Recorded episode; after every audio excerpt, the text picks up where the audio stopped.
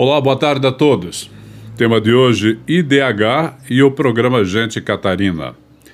IDH é o Índice de Desenvolvimento Humano, é uma medida do progresso a longo prazo, levando em consideração três dimensões básicas de desenvolvimento humano: renda, educação e saúde.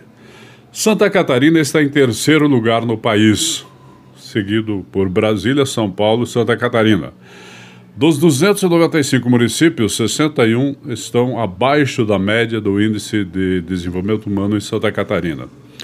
Os municípios com maior índice de desenvolvimento humano em Santa Catarina começam com Florianópolis, Joaçaba em segundo, Joinville São José o quarto.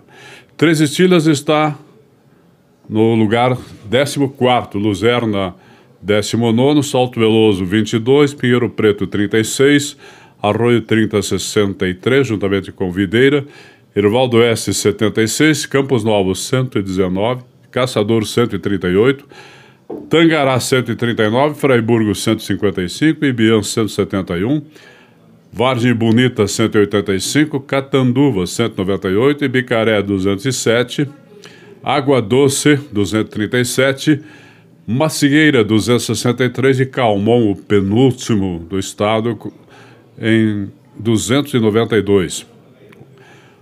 O governo do estado lançou dia 10 de setembro o programa Gente Catarina, que consiste na atuação integrada de diversos órgãos estaduais para elevar o índice de desenvolvimento humano desses 61 municípios catarinenses que apresentam os menores indicadores. As ações serão focadas nas áreas que mais impactam na qualidade de vida dos moradores, como geração de emprego e renda, evasão escolar, mortalidade infantil e morte precoce. O papel mais importante de um governo é contribuir para melhorar a vida das pessoas. É justamente o que pretendemos com o Gente Catarina. Com o programa, teremos uma atuação coordenada e conjunta das diversas secretarias da Educação, Saúde, Segurança, Desenvolvimento Econômico Sustentável, Desenvolvimento Social, além da participação estratégica da FAPESC, do Gabinete de Chefia do Executivo, detalha o governador Carlos Moisés. A implantação teve início em abril, com o planejamento das ações. Em agosto, iniciaram as reuniões com os municípios. De lá para cá, os agentes envolvidos no programa trabalharam com definição de indicadores para monitoramento, mapeamento das necessidades locais e de equipe, elaboração de editais e de orçamento. A partir do lançamento, no dia 10 de setembro agora, o Gente Catarina está estendido de forma escalonada, começando por cinco municípios: Bom Jardim da Serra, Campo Belo do Sul, Cerro Negro, São Joaquim e Urupema. O raio de atuação avançará gradualmente até alcançar os 61 municípios de menor IDH do Estado até dezembro de 2022. Todos os 61 municípios devem receber as ações do programa. Os planos de ação estão divididos em cinco áreas, conforme seus objetivos: fortalecimento da atuação primária de saúde empoderamento da comunidade escolar, monitoramento da violação dos direitos, mapeamento de vocações, agenda de desenvolvimento regional.